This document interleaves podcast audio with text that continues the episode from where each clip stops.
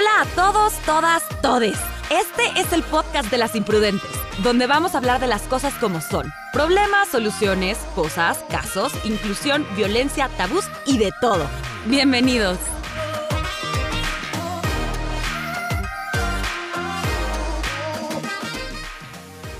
Hola a todos, bienvenidos a un episodio más de Las Imprudentes. Yo soy Gaby. Hoy estoy con Jess, Fanny y Sol y tenemos a un súper invitado en este mes de junio. Tenemos a Alex Orue, que es un chavo que es activista, tiene un podcast, coordina, bueno, es coordinador de un programa que se llama It Gets Better, que también es de la comunidad LGBTQ.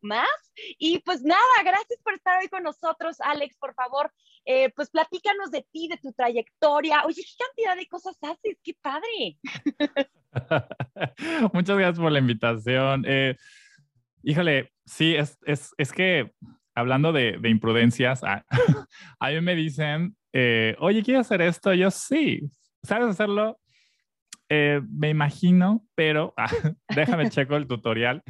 Eh, y, y, pues sí, o sea, creo que me he metido a, a temas eh, en particular de medios digitales, ¿no? Y activismo y, y pues bueno, ya, ya, ya llevo, gracias por lo del chavo hace rato en la presentación, porque ya... Ay, de toda ya la llevo, vida. pues ya llevo eh, 12 años eh, en temas de activismo, eh, en, e, incluso involucrado directamente con It Gets Better Project, entonces que ahorita les cuento un poquito de eso, pero pues sí, ya, ya un ratito en eso, pero sí, podcast, podcaster, eh, llevo eh, pues esta coordinación del programa global de Gets Better Project. Nos enfocamos en elevar, empoderar y conectar a jóvenes LGBTQ alrededor del mundo. Y, y pues bueno, todo desde Mérida, Yucatán. ¡Ay, muy ah, bien! Wow. ¡Ay! Me encanta la comida yucateca, aparte de todo, qué delicia. Ahorita debe de ser un calor por allá tremendo, ¿no? Ya, ya sobreviví mayo, entonces ya ahorita está un poco más aguantable. Oye, Alex, ¿y tú, bueno, de dónde surgió todo esto? O sea, ¿de qué, estudiaste? ¿De dónde, ¿De dónde nace como estas ganas de, entrarle al activismo, ¿no? De defender los derechos, de, todo este asunto.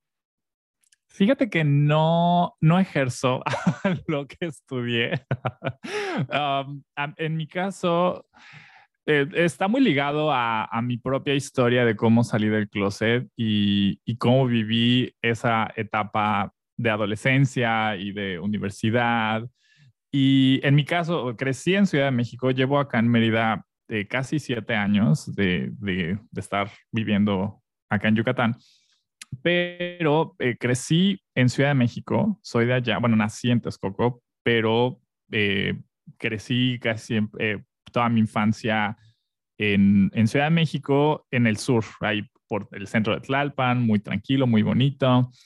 Y, y creo que eh, para gente de mi generación, todavía tengo 31 años, eh, somos creo de esta última camada de gente LGBT que creció a lo mejor todavía pensando que teníamos que renunciar a muchas cosas, como a casarte, a tener familia, ¿no? Porque pues creciendo eso era algo que no, no era una opción, ¿no? Y, y pues la representación o la falta de representación que había en ese entonces en, televisión, en medios en México, el Internet, pues, crecí con el Internet, pero no es lo que es hoy en día, no habían las redes sociales, pues sí, sí crecí sintiéndome muy solo y, y sin ver gente con la que yo me pudiera identificar.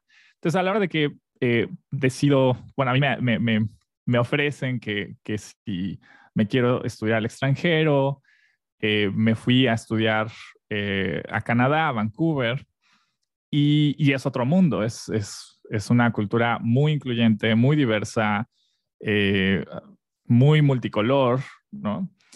Y, y, eso fue uno de los motivos por, eh, por el cual decidí irme a esa ciudad.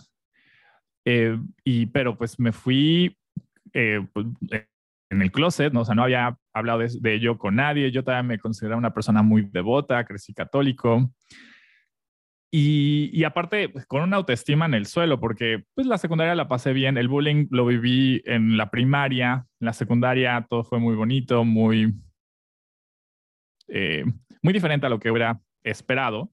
Eh, y en la prepa ya se espera que tengas pareja, ¿no? Ya espera, bueno, mucha gente empieza a tener parejillas desde, desde la secundaria, pero en mi caso em, fue hasta la prepa que empecé a sentir esa presión de, ¿y cuándo la novia? ¿Y cuándo la novia? Y, y, pues me hice muy hipioso de apariencia, muy limpio, eso sí, pero nada más como que quiero aclarar. Eh, sí, sí decidí como, pues para que la gente no se pregunte, ay, ¿por qué no, no sale con nadie? Pues estaba yo como en esa etapa de me quiero esconder, ¿no? Y, y eso eh, inconscientemente fue desmoronando mi autoestima, porque claro que a la hora de no, de, de querer proyectar algo que no fuera visualmente atractivo o, sabes, que, que, que pudiera interesarle a alguien más, pues eso se fue calcomiendo mi propia autoestima. Entonces, cuando llega a la universidad y quería que lo opuesto ocurriera, pues yo tenía un autoestima de tres pesos, ¿no?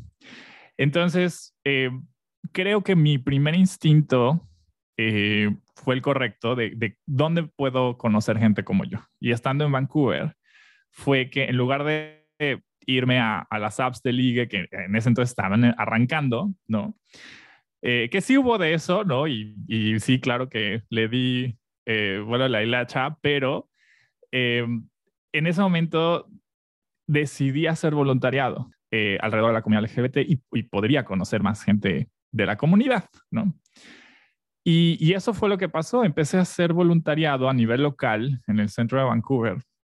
Y, al principio era como eh, eh, fue para una organización que se llamaba Friends for Life Society, que daba servicios eh, a médicos y alternativos a, a, pacientes terminales de SIDA y de cáncer. Em, y pues empezaba yo a, apoyando a pacientes, ¿no? A, yendo a sus casas, a hacerles el quehacer, de comer, a ir por sus medicinas, ese tipo de cosas pero la rotación era muy fuerte porque eran pacientes terminales y eso me desgastó muchísimo y dije, bueno, eh, creo que esto es de las cosas que nadie eh, piensa que se necesitan, ¿no? Eh, mucha gente LGBT de generaciones eh, más grandes que fueron abandonadas por ser quienes son, por sus familias, y, creo que es importante, pero ya no puedo hacer este tipo de voluntariado. Quiero ayudar de otra forma. Y fue así que me, dediqué a ayudarles a organizar eventos de recaudación de fondos. Y eso fue lo que me, me arrancó eh, por esa línea, ¿no? De, de, involucrarme en sociedad civil, pero fue realmente por el interés de conectar con más personas como yo, ¿no? Y eso me abrió muchas puertas y conocí gente bellísima en esa etapa. Y, y, funcionó, exacto, o sea, funcionó, haces estas relaciones y estos vínculos con gente con la que te identificas, de las cuales tenías años de no sentirte identificado. ¿Cómo influye eso en esta reconstrucción de tu autoestima eh, y, y, ser este Alex que eres hoy?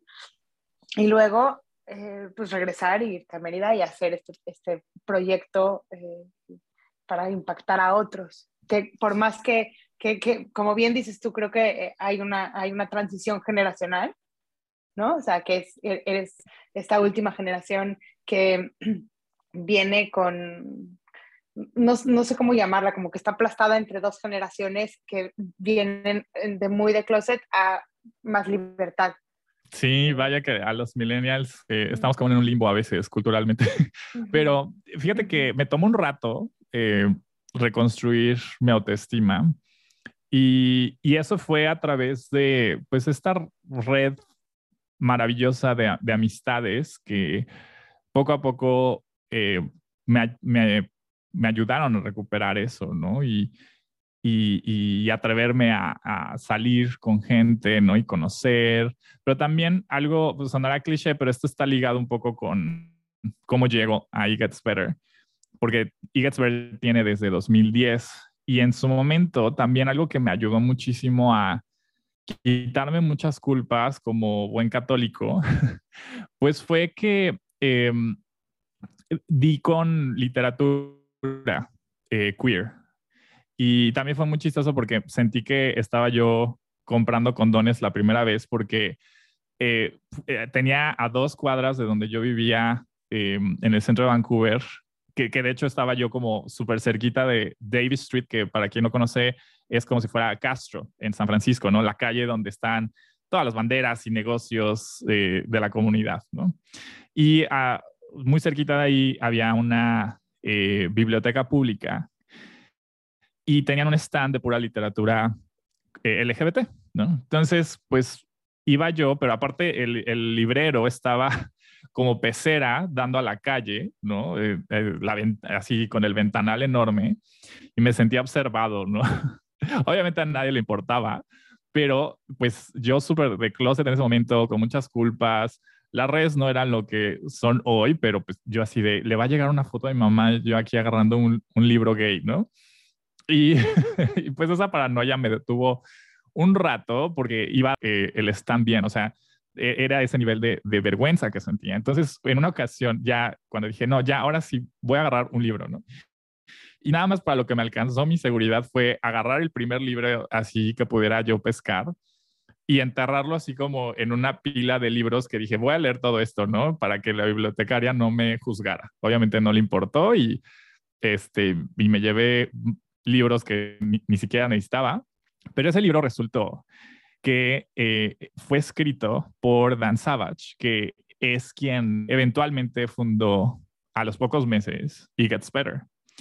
Y ese libro se llama The Commitment, eh, el compromiso, y habla sobre su propia historia como un hombre gay católico que creció en Chicago, de familia divorciada, también mi familia, mis papás están divorciados, y su relación con eh, pues la escuela, el mundo, su trabajo, eh, y cómo hoy vive con, en ese entonces, su novio en Estados Unidos, esposo en Canadá, porque mm, sabes, territorios, en un lugar era, legal, en otro lado no, y con quien había adoptado un hijo. Entonces eh, empecé a ver, obviamente la conversación del matrimonio igualitario ya ah, es, en esa época era muy fuerte, eh, pero eh, pues no era algo que, que estuviéramos muchas personas convencidas que era nuestro derecho, ¿no? Y era algo que ni siquiera me, me podía imaginar, ¿no?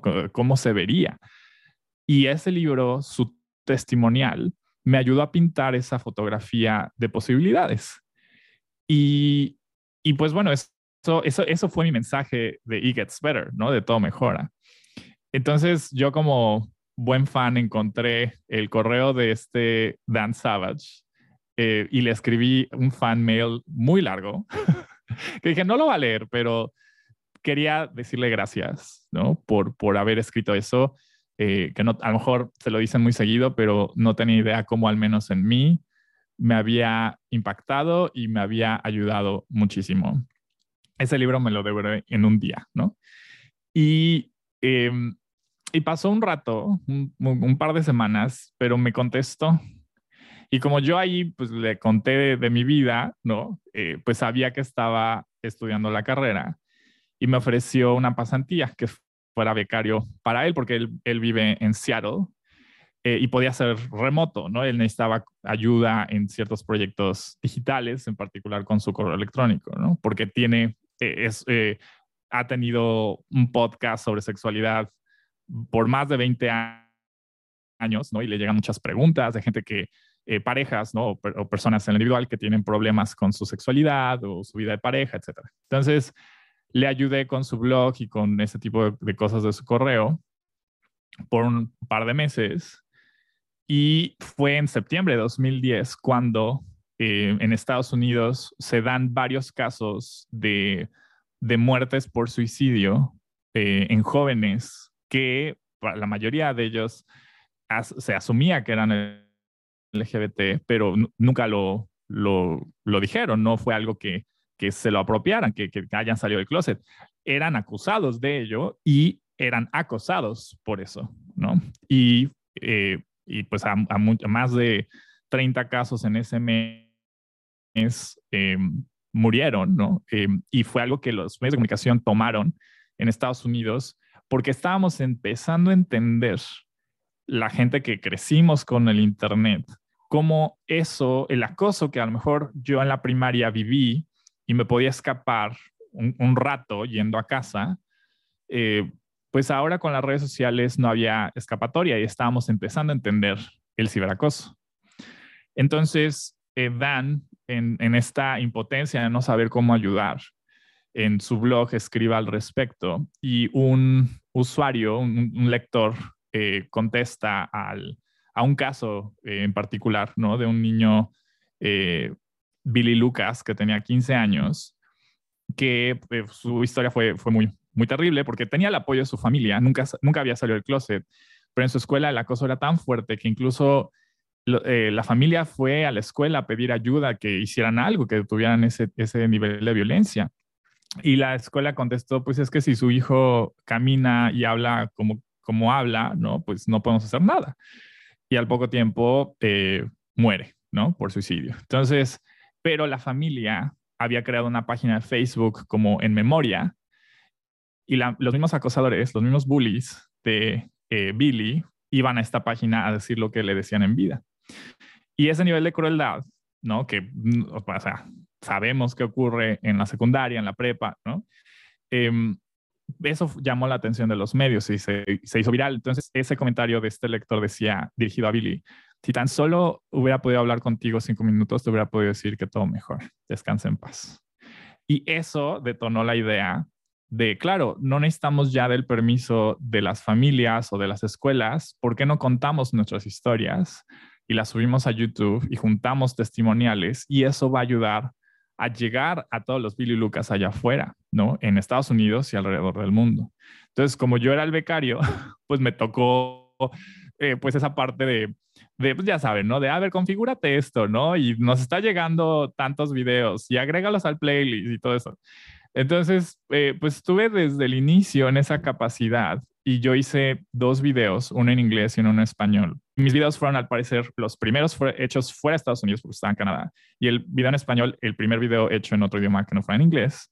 Y se hicieron ensayos para el libro de It Gets Better que se hizo bestseller eh, al, año siguiente. Entonces, eh, incluso cuando dejé de ser becario, pues si había que presentar el libro en alguna feria o en algún conversatorio o lo que fuera, en, Canadá, yo era uno de los voceros porque participé desde entonces. Entonces, así fue eh, como hice los videos y, eh, los videos me ayudaron a salir del closet con la familia extendida, pero yo ya había salido del closet con mi mamá y mi papá por Skype unos meses antes, ¿no? Entonces, fue la lectura lo que me ayudó muchísimo a quitarme un buen de, de, de, vergüenzas y de culpa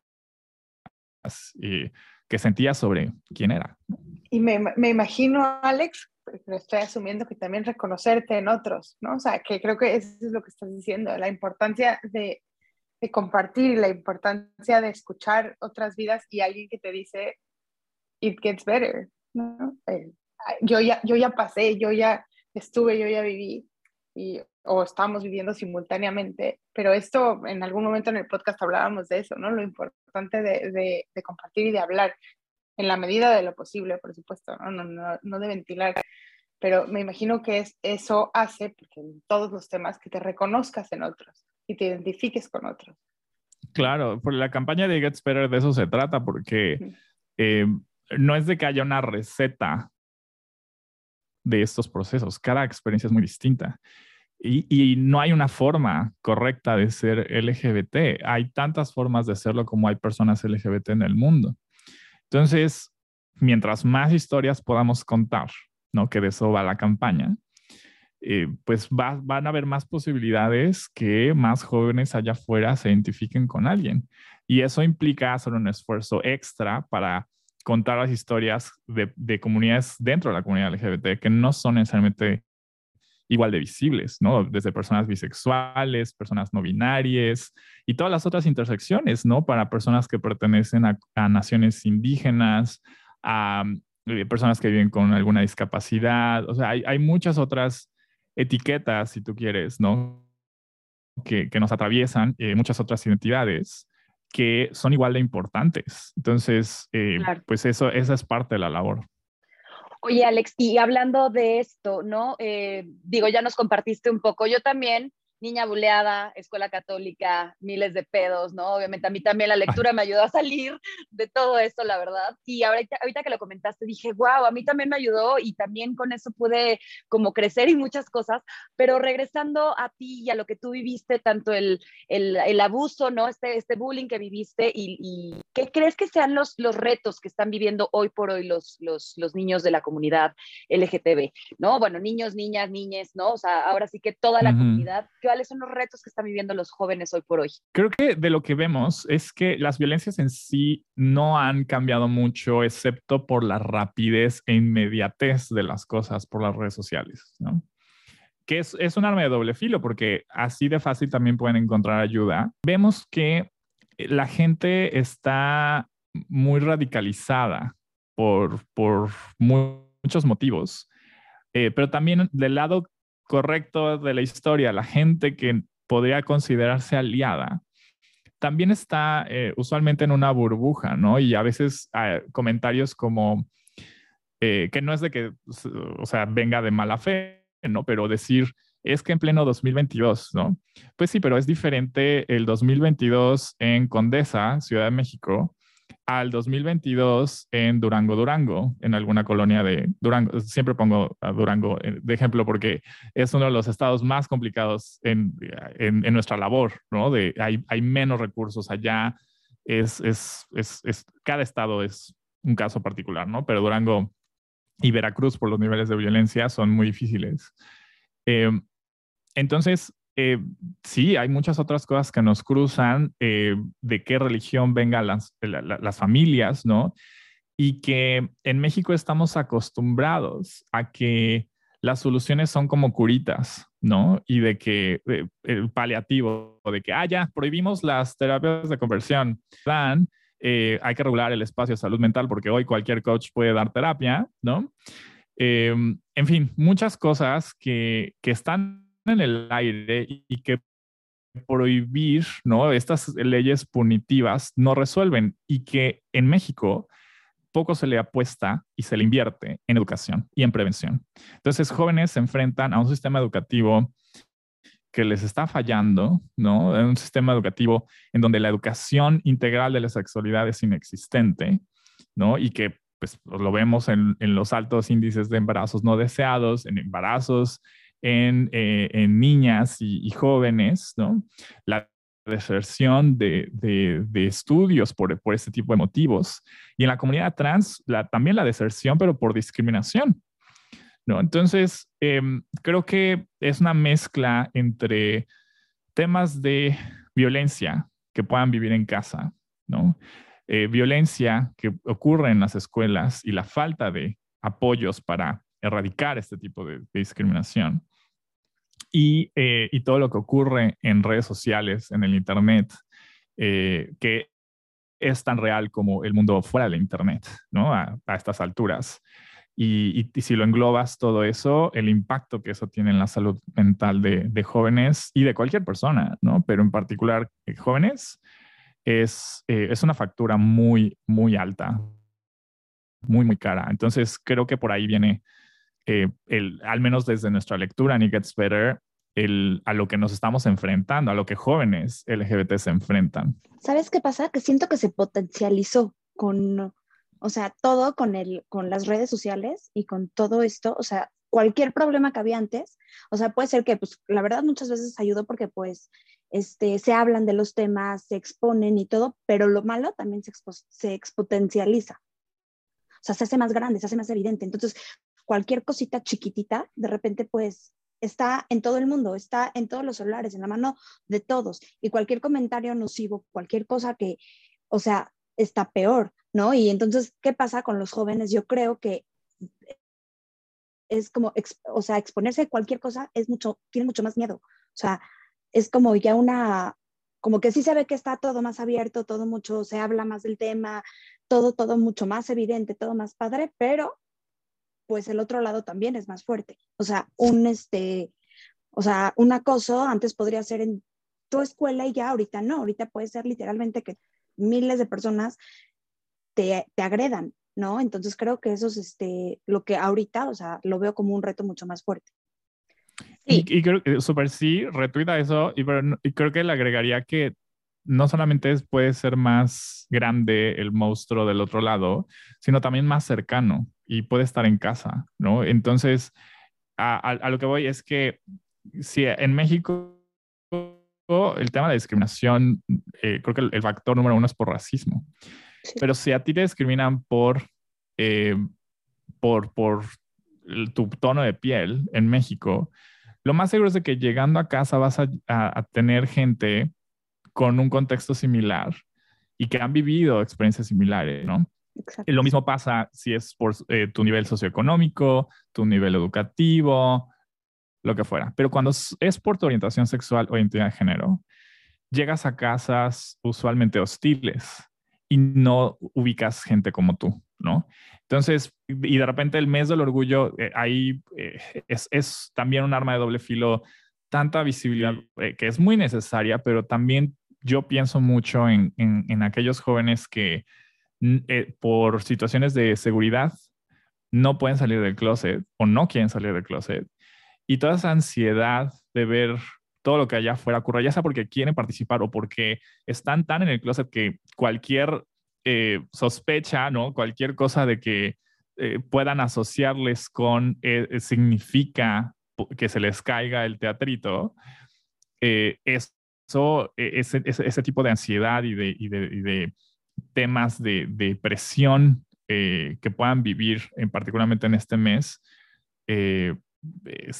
o sea, a veces se nos olvida lo, lo, abrumante que era en su momento, ¿no? Pero que ah, cuando me tocó a mí, pues tan fácil como no asomarme donde fuera la marcha. Hoy en día no te escapas de ello, ¿no? Entonces, que, que de nuevo creo que es necesario, pero también tenemos que pensar en construir redes de apoyo que estén al alcance para quienes no puedan o no quieran salir del closet, ¿no? Porque es, creo yo, un derecho estar en el closet, particularmente por seguridad. Cada quien ah. sabe o se imagina cómo es, eh, cómo, cómo, les va en la feria y que, eh, bueno, excepto si, si son gente en la política y están actuando en contra de la comunidad, ay, sí, yo, yo, yo soy de expongamos e, a esas personas, ¿no?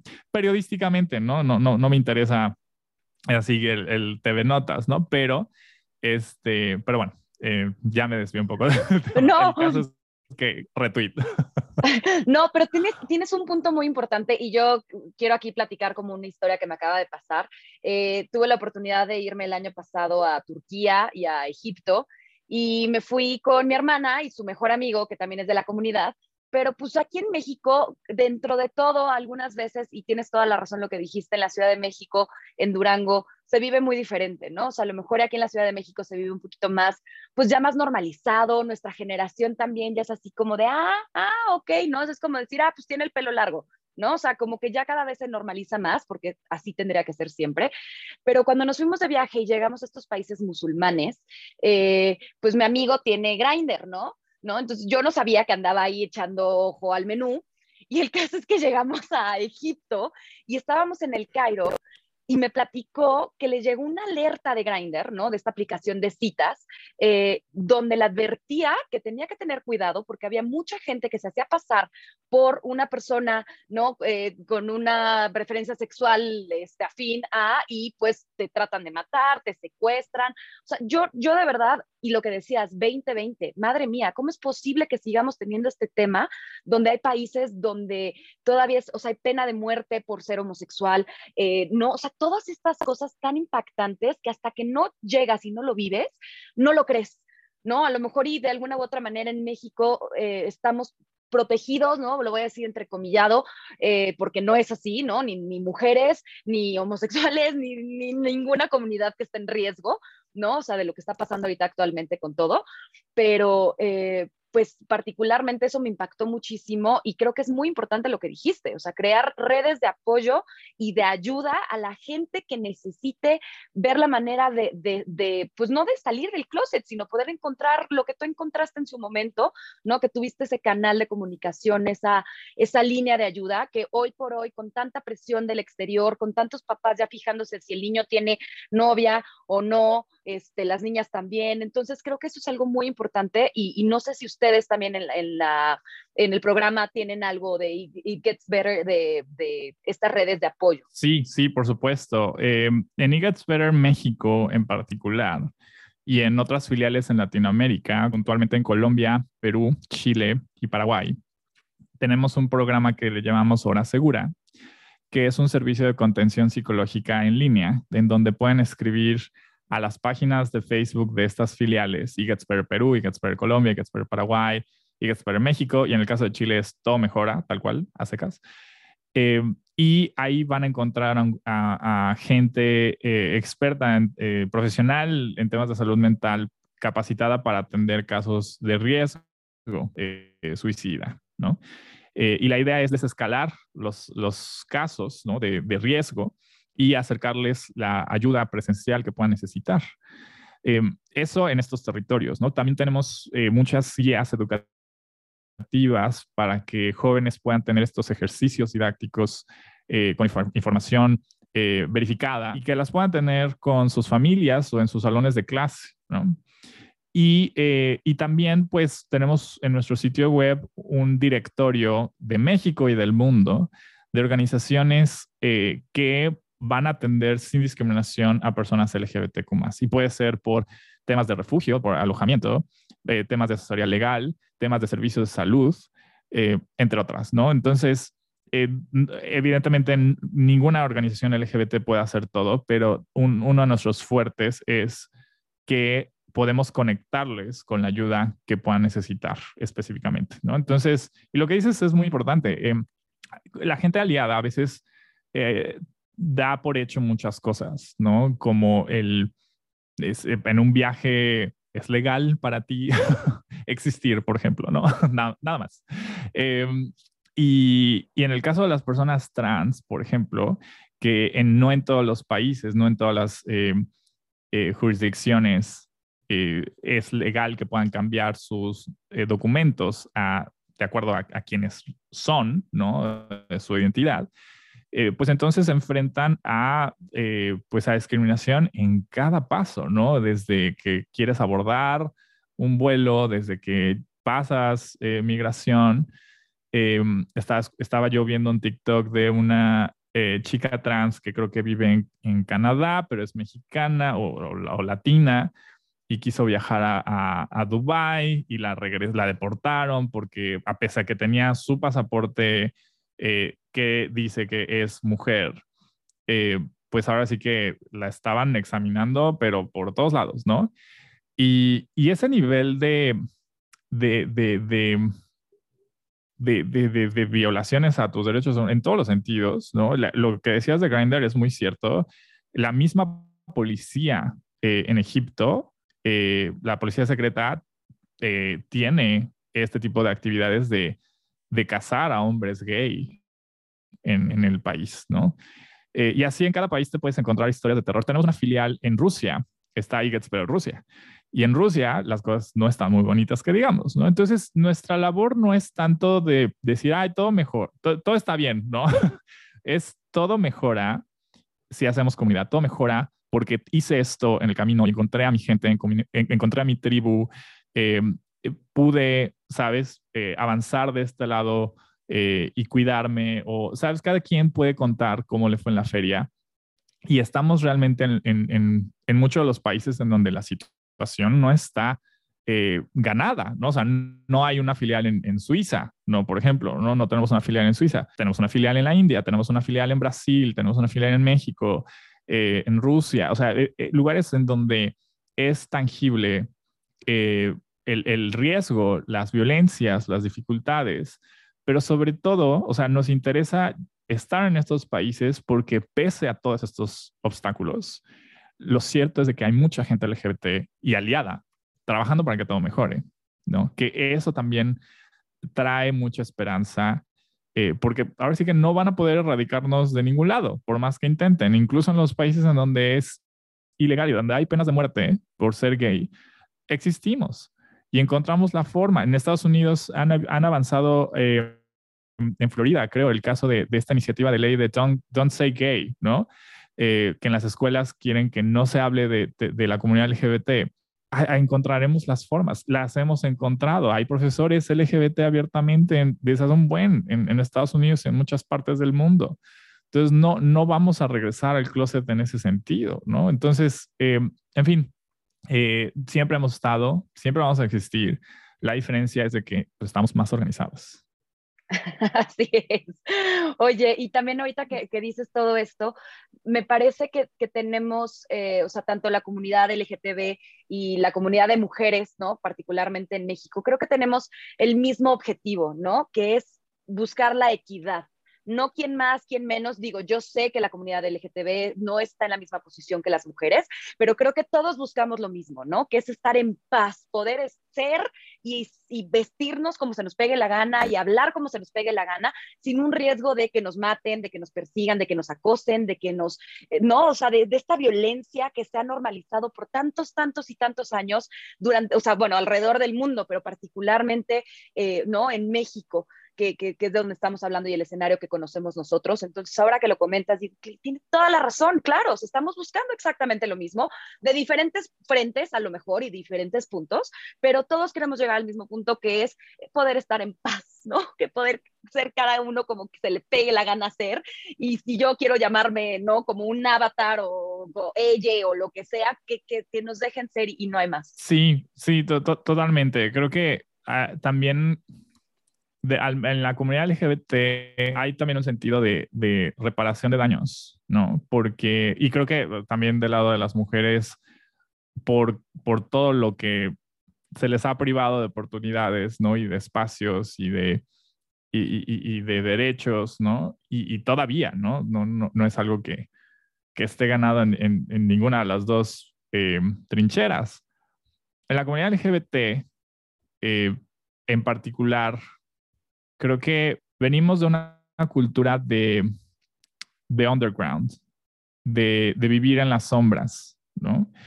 Y a lo mejor mucha gente dirá, ¿no? Si se acerca a conocer cómo es Zona Rosa, por ejemplo, y la historia de Zona Rosa y los lugares medios turbios de Zona Rosa, pues la gente se va a espantar, ¿no? Pero esos eran los lugares a donde nos orillaban a existir ya y en los lugares seguros, entre comillas, porque tampoco eran muy seguros que digamos, en donde podíamos conocernos entre nosotros, ¿no? Si yo no hubiera podido conocer gente a través de una ONG LGBT, ¿no?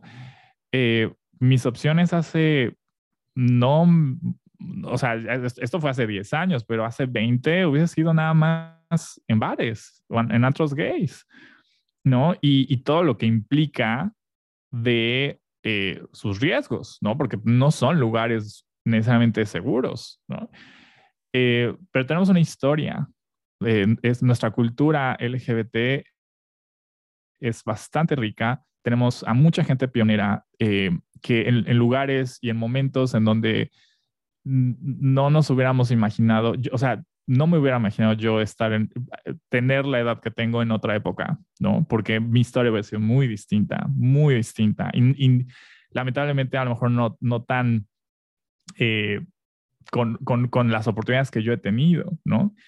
Eh, entonces, también creo que le sumo a lo que dices de un sentido de reparación y de rescatar nuestra historia, eh, de celebrarla, de, de de pagar tributo a quienes nos han abierto camino. Eh, y no olvidar eso, porque eh, dentro de nuestra comunidad también hay muchas deudas eh, entre las poblaciones, entre las letras del acrónimo, con la comunidad trans, con las personas no binarias, con las mujeres lesbianas. O sea, hay hombres gays tenemos una mala reputación. es lo único que voy a decir. es en general, ¿no? Porque pues al final de cuentas, vatos, ¿no? Y, y esos son los, los retos de introspección en nuestra comunidad que tenemos que tener, vernos al espejito y hacer esos cambios, porque no por ser gays estamos exentos a las mismas violencias a las que hemos estado sujetos. Entonces, eh, para romper el ciclo, eh, tenemos que eh, voltear a ver qué, estamos, qué hemos hecho eh, y hacer los ajustes, pasar el micrófono, ¿no? Y y, reparar internamente, así como pedimos de allá afuera para acá, ¿no? Que se nos repare, que, que, que haya prevención, ¿no? De, de, de, de las LGBTQ-fobias, ¿no? Que haya educación, pues también internamente hay, hay que eh, rescatar mucha de nuestra historia y darle el lugar que merece a cada población y, y, pues eh, romper patriarcado, ¿no? O sea, porque no estamos exentos de ello, ¿no? Eh, y, y, eso, ¿no? O sea, es, es, lo que le, sumaría, ¿no? De, de, de, lo que buscamos y creo que de, de las mujeres que son parte de la diversidad, estamos en una época, creo, de, espero, ¿no? De, de esta primavera de, de, del movimiento eh, de mujeres queer, ¿no? De que hay cada vez más liderazgos más visibles, ¿no? Y que están tomando, eh, pues, eh, posiciones dentro de, nuestro, de, nuestra comunidad cada vez más,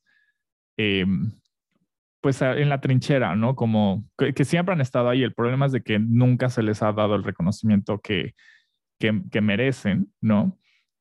pero creo que poco a poco estamos ahí, ¿no? Y, y, vemos ahora que hay una marcha lenta, ¿no? Hay que apoyarla y hay que respetar a quienes, quienes no somos, que pues apoyar de lejitos y dejar que tengan sus espacios, ¿no? Y, y apoyar como sabemos que, que, podemos apoyar, ¿no? no la labor de los aliados dentro y fuera de la comunidad LGBTQ más es pasar el micrófono y ponerte atrás, ¿no? Este, no hablar por, ¿no? Porque ahí es donde terminamos repitiendo ciclos, ¿no? Pero bueno. Gracias, Alex. Yo nada más quería preguntarte así como brevemente, que eh, para ir, digamos que cerrando, ¿qué, qué le dirías eh, a, los jóvenes hoy, a los jóvenes que están luchando, por un lado, puede ser con el, con el bullying, el acoso, eh, etcétera, y por otro lado, a estos que hablabas tan importante, los que no quieren o no pueden salir del closet, pero que están en esta eh, como lucha interna de, qué hacer. Creo que lo principal es de que encuentren su comunidad. No tienen que salir del closet, pero sea eh, amistades, sean eh, personas de confianza, ¿no? que tengas tus espacios, que poco a poco te puedas hacer tus burbujitas, de tus espacios seguros. Porque si es algo que llevas por tu cuenta, va a ser muy pesado ese costal y vas a interiorizar muchas cosas. Y creo que lo importante es recordar que tú no estás mal por ser quien eres, ¿no? El, mundo es quien necesita cambiar. Y, no tienes que salir del closet, pero hoy en día hay más, eh, más apertura, ¿no? Y que lo haría más sencillo pero pues hay muchos niveles. También algo que les diría es, no crean que es una salida del closet. O sea, yo me la paso saliendo del closet dedicándome a lo que me dedico en el banco, ¿no? De que, ¿a qué se dedica yo? ¿Tiene tiempo? Eh, que si el Uber, porque luego aquí en Mérida, por ser una ciudad pequeña, pues si hago algo en el Congreso, pues sale. Eh, ya me ha pasado un par de veces así de, ay, usted no es el que estuvo ahí en el Congreso el otro día y ya tengo que decidir si, si salgo del closet o no con el del Uber, si me siento lo suficientemente seguro, ¿no? Entonces, em, no, uno no termina de salir del closet y uno tiene todo el derecho a decidir con quién sí y con quién no. Eh, entonces, tampoco se hago bien con que es una vez y ya les cambió así la vida, eh, así 180 grados.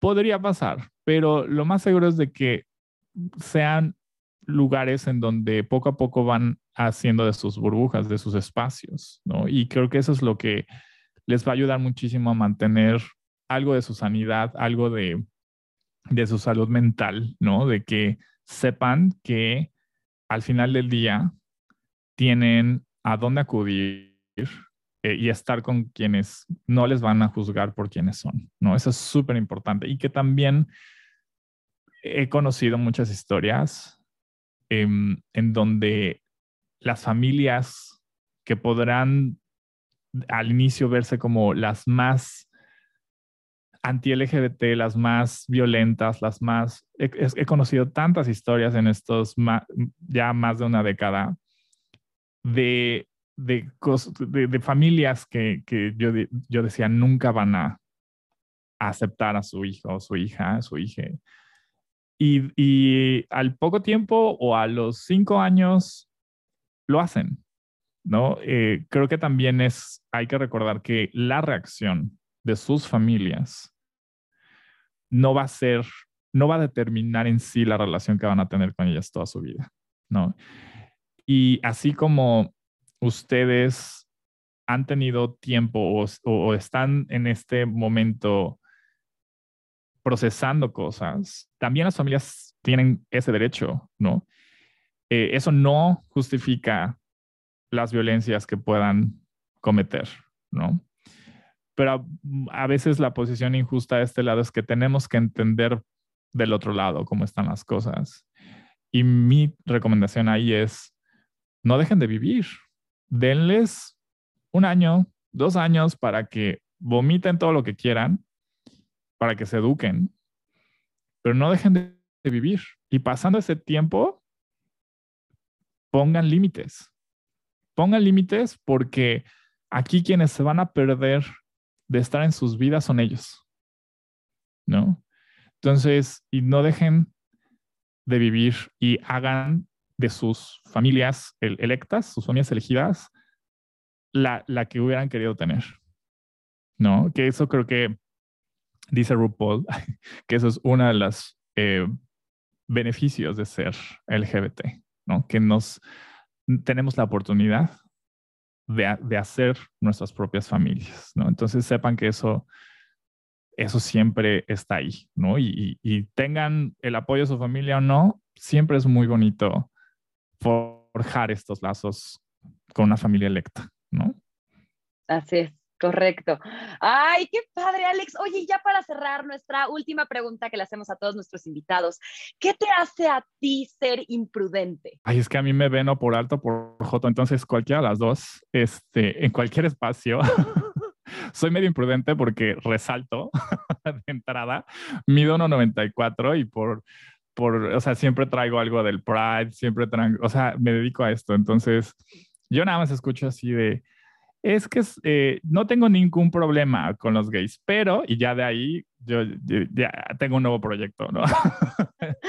Ay, no, qué padre, no, completamente. Pues felicidades, creo que estás haciendo una cosa increíble, creo que todos estamos buscando en esta generación eh, y en las que vienen y esperemos que en las que siguen y demás, eh, ayudar al mundo a, crear una comunidad, una tribu donde todos nos sintamos bien, donde podamos encontrar eh, la información, que luego también es tan importante tener la información a la mano para poder tomar decisiones o, pedir ayuda y demás. Y creo que estás haciendo una labor increíble. Eh, ya te invitaremos más adelante también a seguir chismeando. Y pues de verdad, muchísimas gracias por aceptar estar aquí con nosotros hoy en Las Imprudentes. Gracias, chicas, qué placer. Y a toda la gente que nos está escuchando, gracias por escucharnos. Les mandamos un abrazo enorme, enorme, enorme.